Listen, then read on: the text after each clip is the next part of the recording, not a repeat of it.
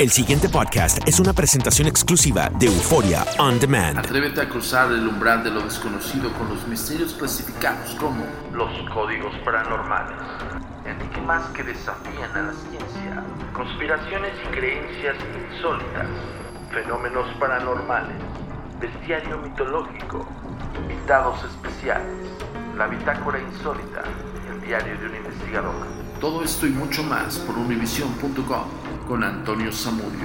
Comenzamos.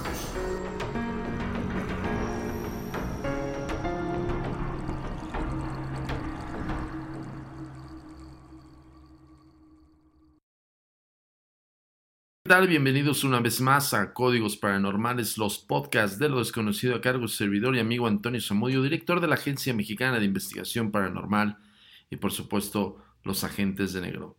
Esto es traído cada semana a ustedes gracias a univision.com y por supuesto Euphoria On Demand. El día de hoy un poquito atrasados en, darles el podcast, pero es que hemos estado bastante eh, ocupados con, con esta, estos eventos que estamos desarrollando aquí en la Ciudad de México que se llaman Tour Insólito. Y pues bueno, estos meses son prácticamente eh, a full, ¿no? Entonces eh, quiero pedirles una disculpa, pero atrasado, pero aquí está, como cada semana, los podcasts de lo desconocido. El día de hoy quiero platicarles algo acerca de eh, la simbología que tiene eh, el concepto de la psique humana y el cómo o por qué un ser humano es capaz eh, hasta cierto punto de convertirse en un monstruo. Y esto no quiere decir específicamente que se transforme en, en algo amorfo o que tenga alguna atribución sobrenatural. Esto es guiado más a la psicología convencional y prácticamente a la psiquiatría. Eh, el día de hoy vamos a dedicar este podcast a los asesinos seriales más impresionantes y monstruosos de la historia de México. Eh, no sin antes recordarte que nos sigas en las redes sociales como La comunicación es muy importante para nosotros. Síguenos en nuestras redes sociales. Facebook, arroba a mi paranormal. Twitter, arroba agentes de negro. Instagram, arroba insólito. Nuestro sitio oficial, www.agentesdenegro.com.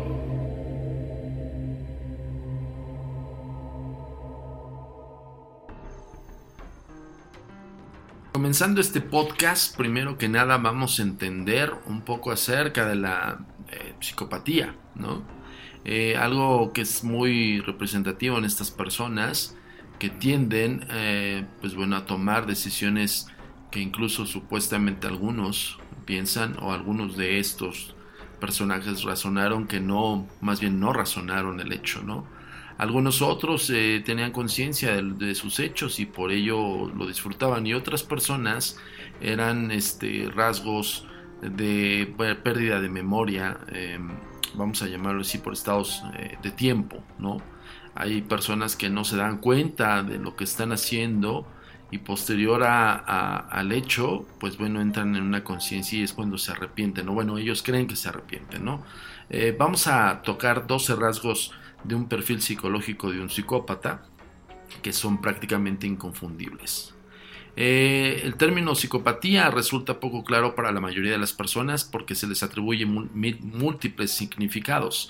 De hecho, incluso dentro de la psicología se usa esta palabra para designar realidades muy distintas, siendo el criterio más cuestionado la relación entre la psicopatía y la criminalidad.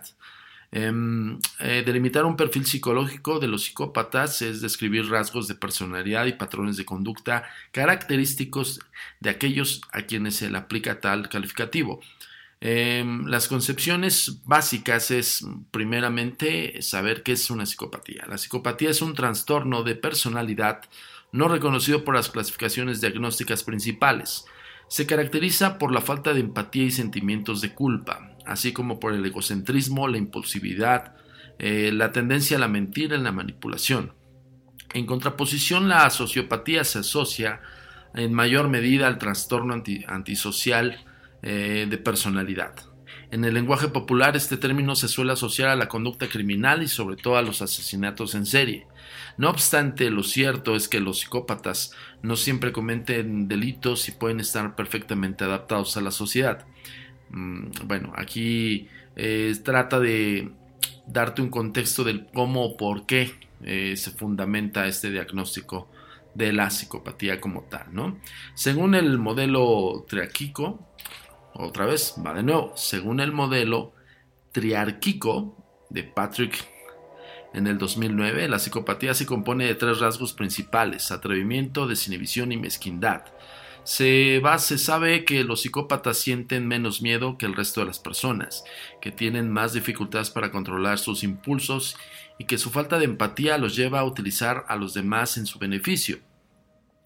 Ok, vamos a perfilar eh, dentro de los 12 eh, rasgos específicos de los psicópatas, ¿no?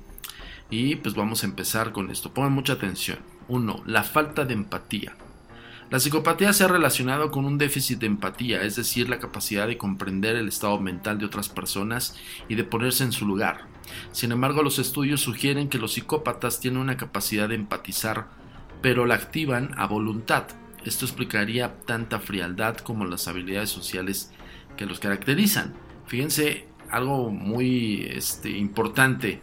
El psicópata ocupa prácticamente eh, el ser Em, empático con la persona que va a asesinar. Híjole, sumamente escalofriante. Si te pones a analizar el concepto de, de la falta de empatía y a la vez el de alguna forma convertirse en un ser empático para los demás, pero eso es una manera de entrar. El segundo es el egocentrismo y narcisismo. El egocentrismo o incapacidad para asumir puntos de vista ajenos al propio es íntimamente relacionado con la falta de empatía.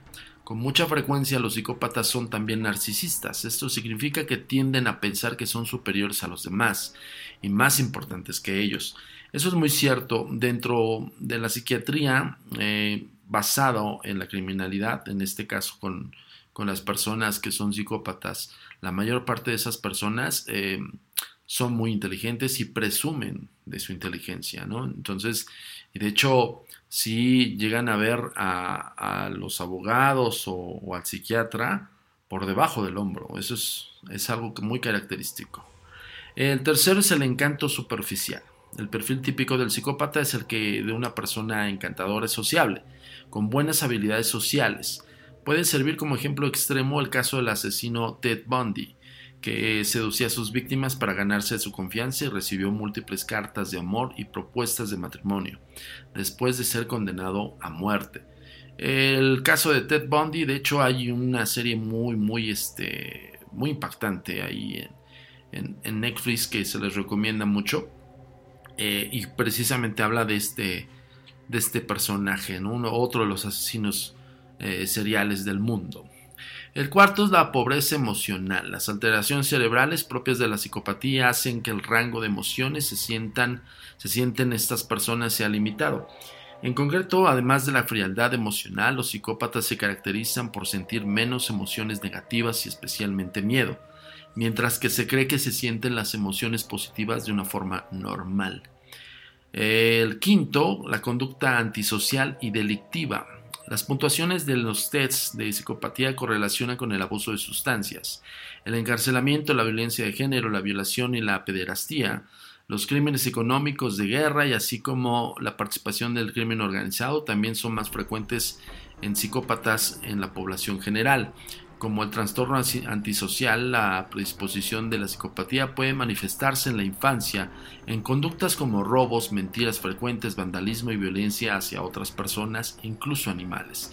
Estos signos se clasifican como trastorno de, personalidad disocial. El número 6, dificultad de aprender eh, de la experiencia. Según las investigaciones, los problemas de los psicópatas para aprender de la experiencia se debe a alteraciones en la conexión entre el córtex prefrontal y la amígdala. Estas estructuras eh, se relacionan con las funciones ejecutivas y con el aprendizaje emocional respectivamente. Al parecer el psicópata tiene más dificultad eh, que la población general para asociar los castigos que reciben a las conductas que los han provocado. Otra explicación biológica es la presencia de niveles reducidos de cortisol y serotonina relacionados en el condicionamiento aversivo y de inhibición conductual.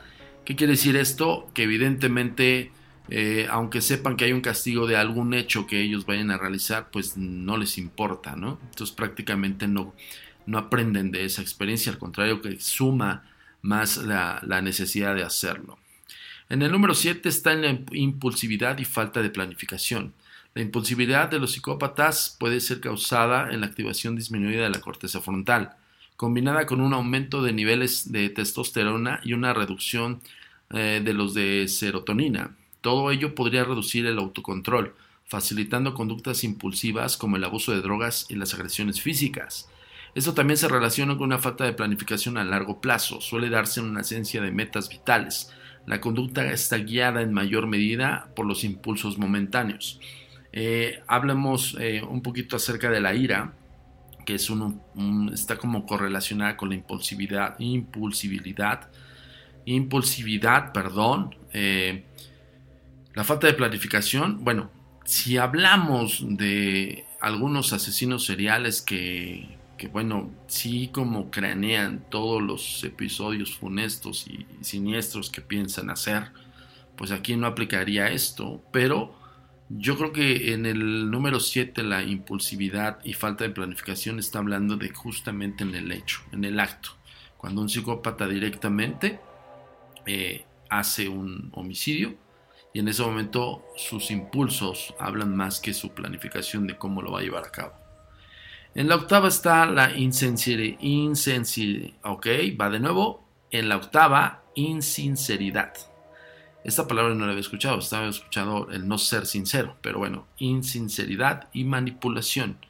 La falta de sinceridad y la tendencia a la manipulación típicas de los psicópatas pueden manifestarse con mayor o menor sutileza, pero son dos características muy frecuentes en personas con niveles moderados de psicopatía que pueden no manifestar muchos de los otros rasgos que hemos visto.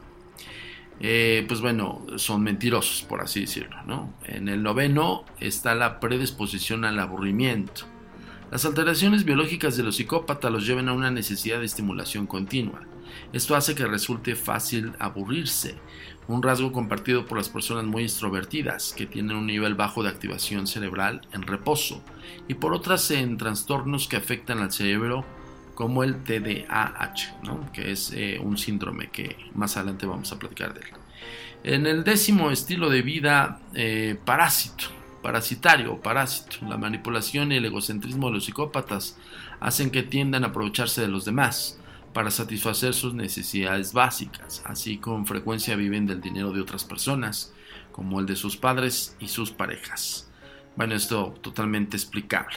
En el número 11, la ausencia de remordimientos aunque cuando llevan a cabo conductas que perjudican a otras personas, como algunas de las que hemos mencionado en los apartados anteriores, los psicópatas suelen sentir culpabilidad por sus actos, no suelen sentir culpabilidad por sus actos.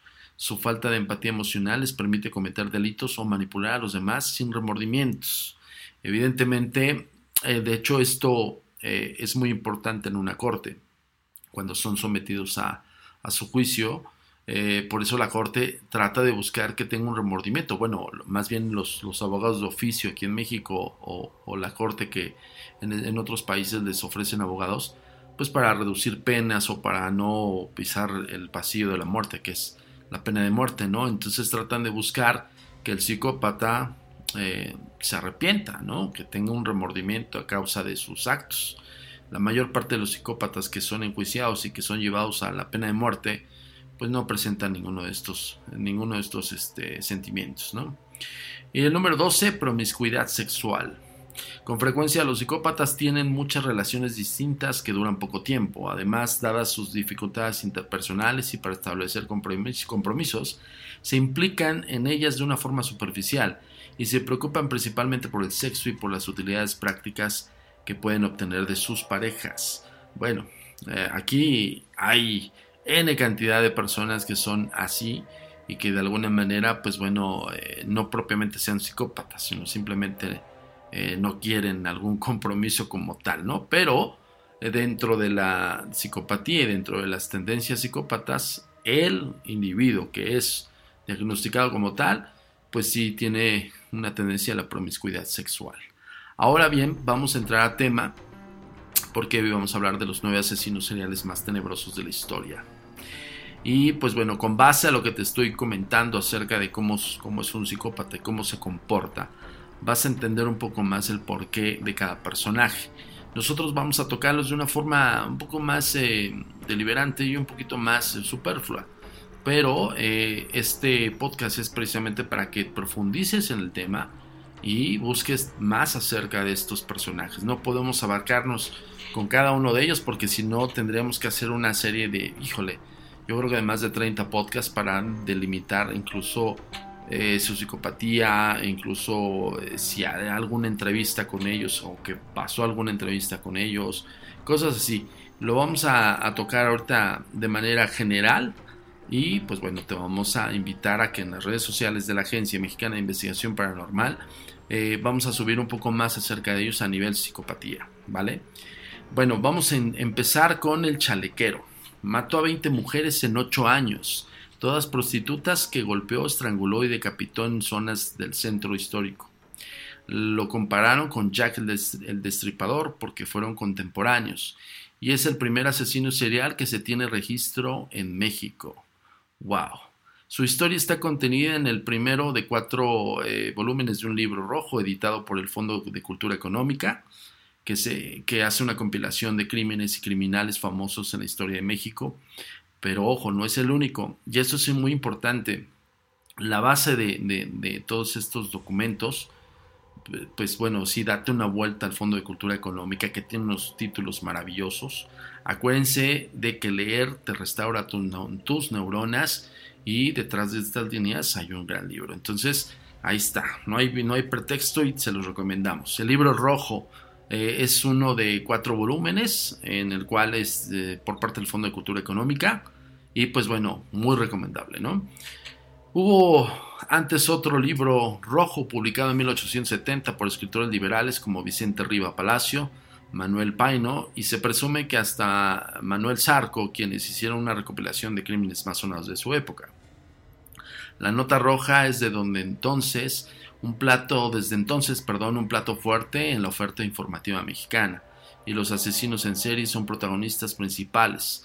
A través del, recuento de crímenes y asesinatos, tanto los clásicos eh, individuales como los colectivos que nos suceden, que, sacuden por oleadas, es posible narrar una crónica del país, escribió el periodista eh, Vicente Leñero en uno de estos libros rojos. Eh, quiero comentarles algo y justamente por eso estamos tocando este tema.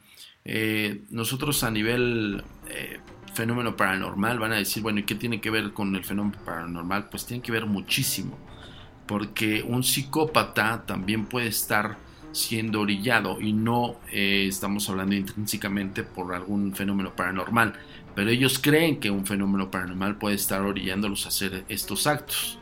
Y eso entra también dentro de la parapsicología, como dentro de un individuo puede caber la influencia em, fantasmagórica, diabólica, como quieran llamarlo, aunque no está avalado por la ciencia. Ojo con esto.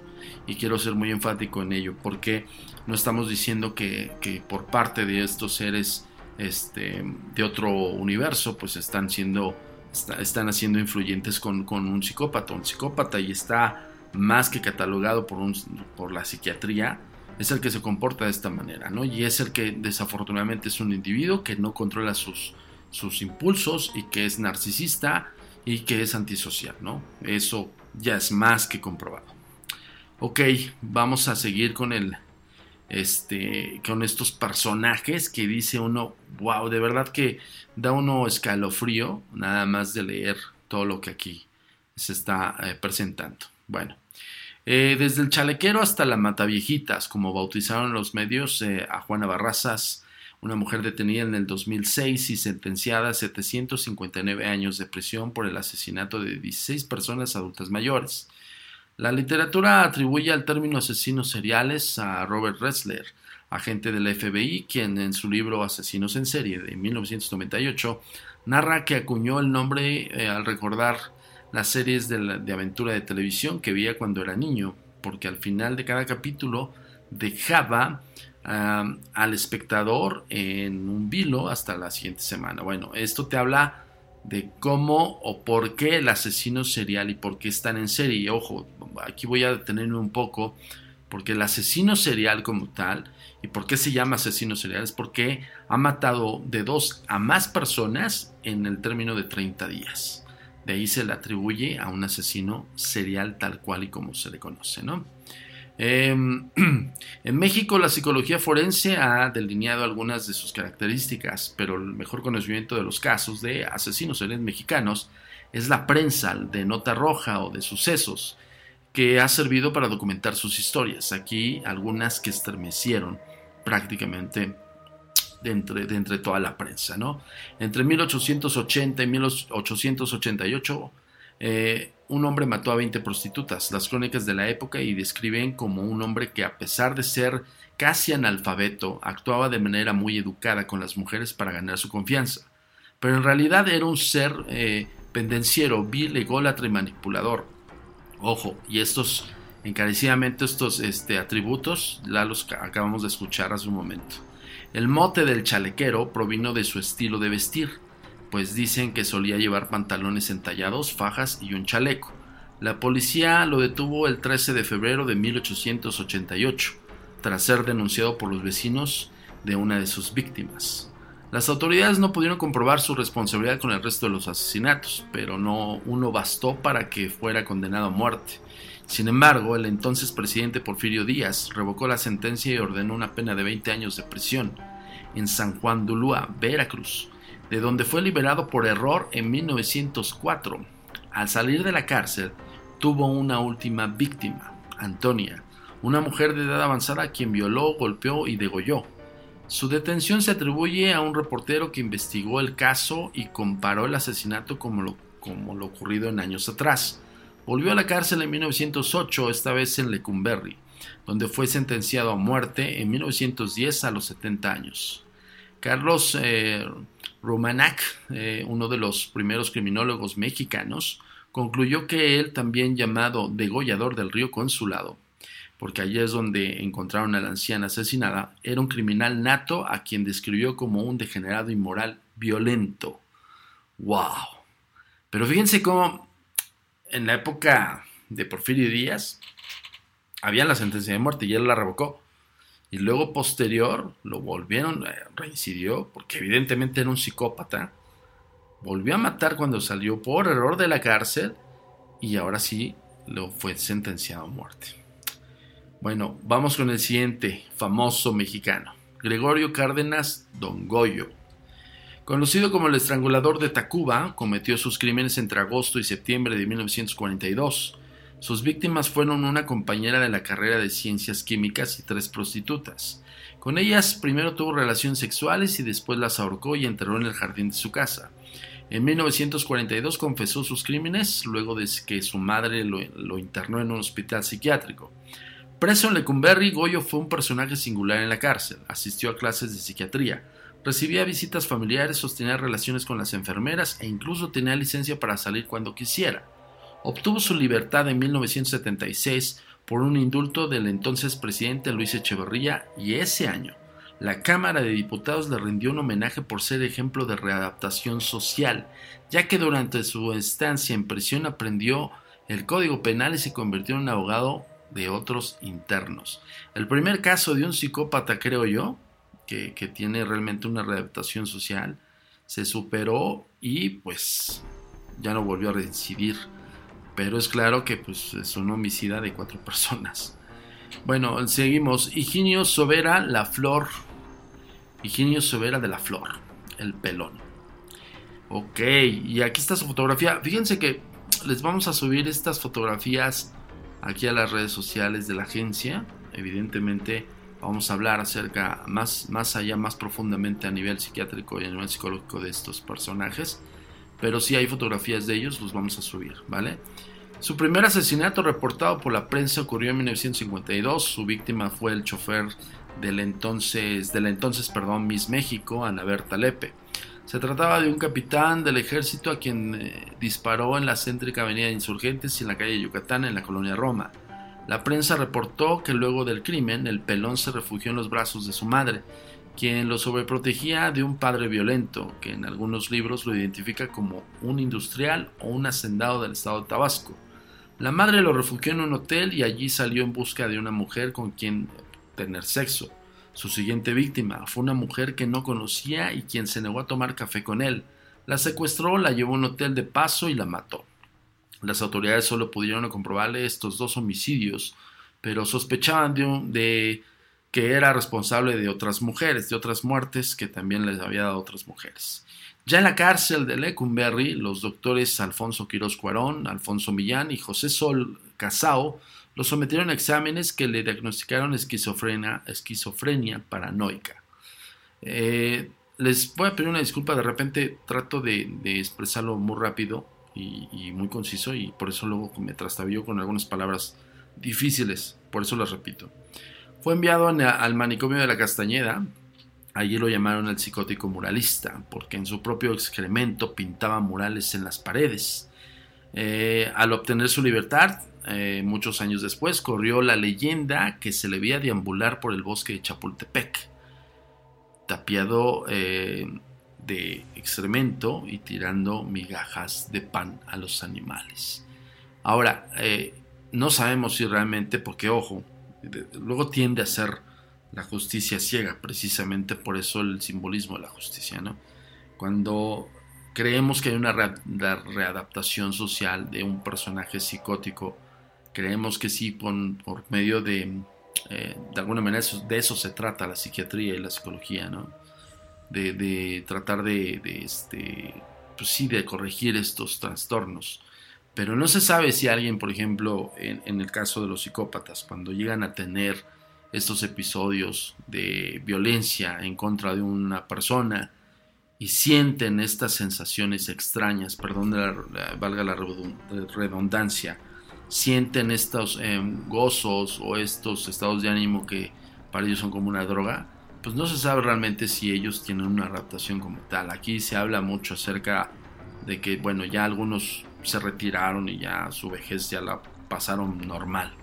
Pero no se sabe realmente a ciencia cierta en su mente qué pudo haber pasado, ¿no? Y, sobre todo qué piensan después de haberlo probado eso y seguirlo probando, ¿no? Ahí lo dejo nada más ahí en, en la mesa. Bueno, seguimos. Macario Alcalá Cachola, el Jack mexicano. Y aquí está su foto, la vamos a subir en las redes sociales. A este hombre solo pudieron comprobarle el asesinato de dos prostitutas, pero siempre hubo la sospecha de que mató a 12 más. Por lo menos, sus crímenes ocurrieron en la década de los 60 em, en la Ciudad de México y la prensa lo llamó el Jack mexicano, porque él mismo se identificó así durante su juicio. Procedía de una familia de escasos recursos, cuando mucho cursó la educación básica y su vida estuvo marcada por un fracaso. Durante un tiempo fue miembro de la infantería de la Guardia Presidencial, pero fue despedido por su incompetencia e indisciplina. Después quiso dedicarse al boxeo, pero jamás logró destacar.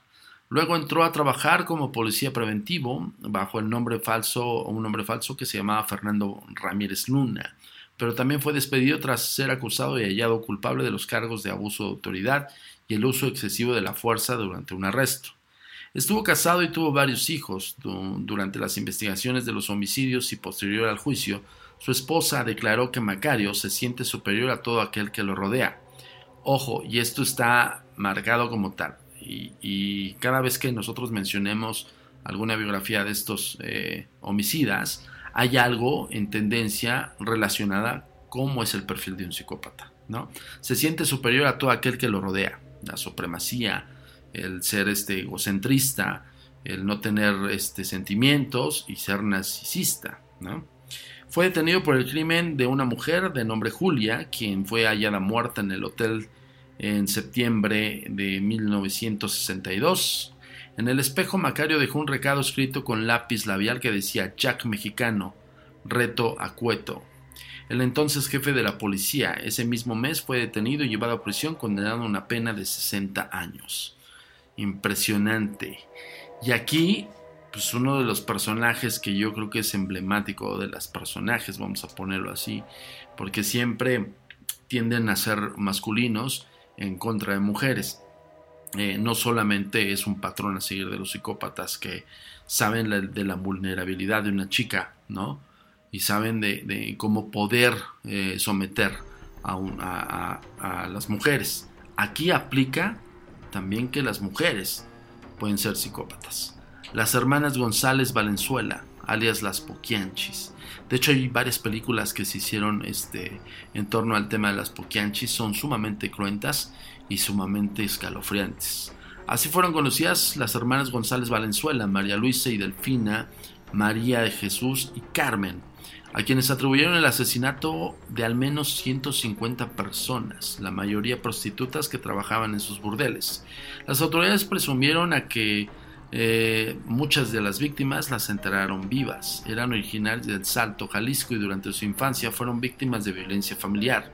Para huir del maltrato de su padre, Carmen se fugó con su novio cuando era un adolescente, pero su padre la encontró y la encarceló en una prisión municipal. Las hermanas trabajaban como obreras en una fábrica textil donde recibían sueldos miserables. Al morir sus padres, recibieron una modesta herencia que ocupan eh, para abrir un prostíbulo y comenzar con sus crímenes.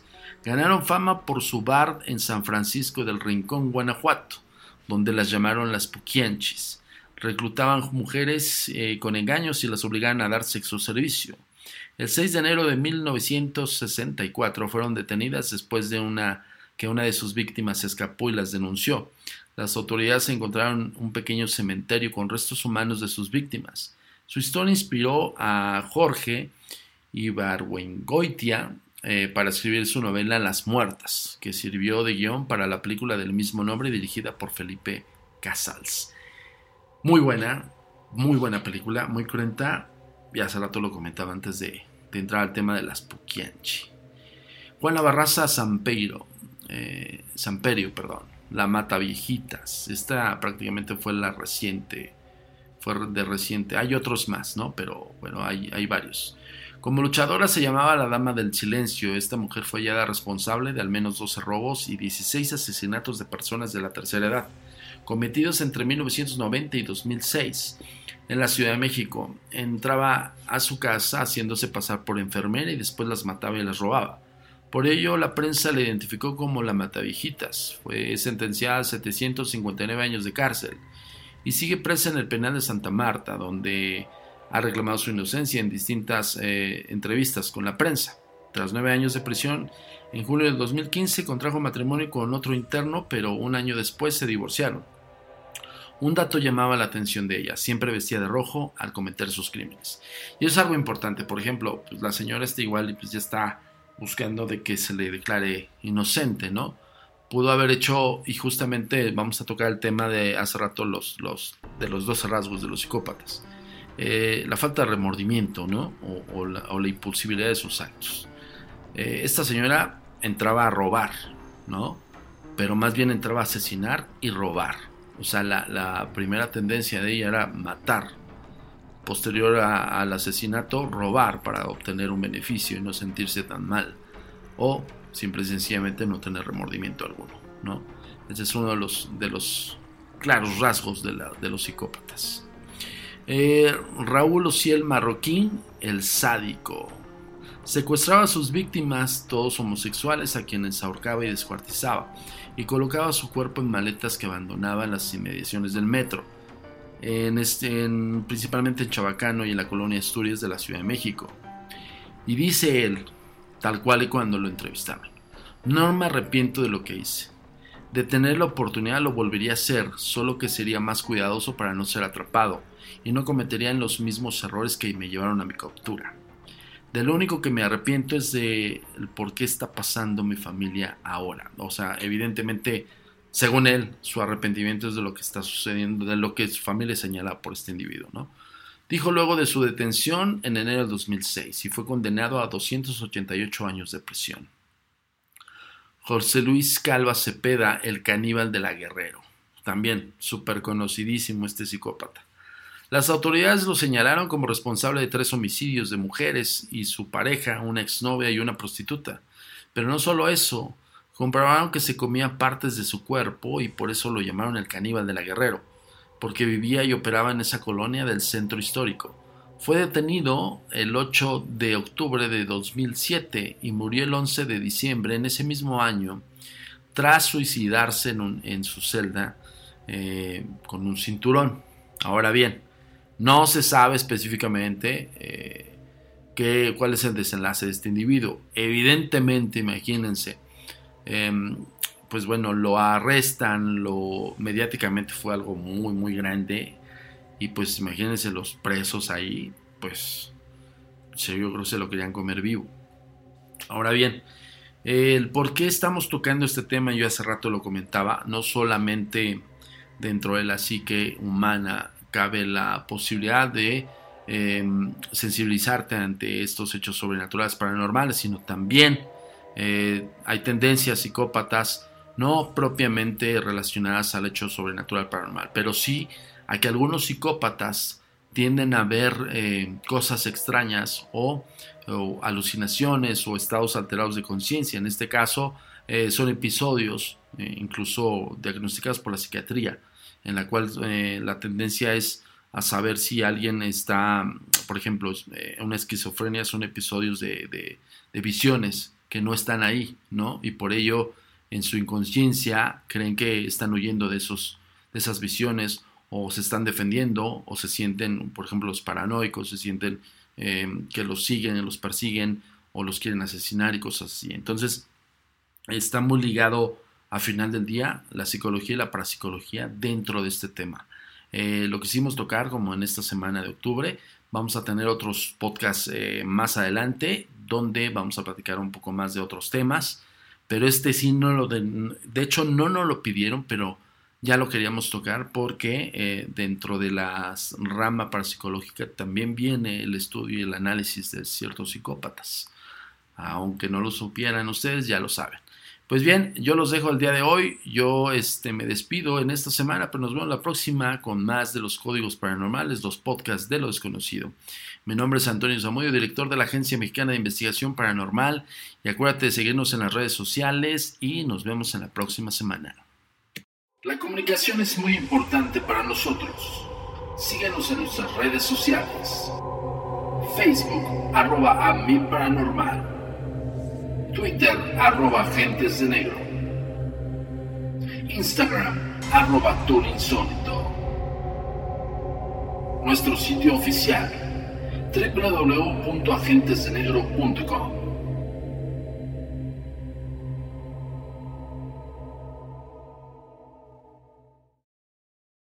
El pasado podcast fue una presentación exclusiva de Euphoria On Demand. Para escuchar otros episodios de este y otros podcasts, visítanos en euphoriaondemand.com.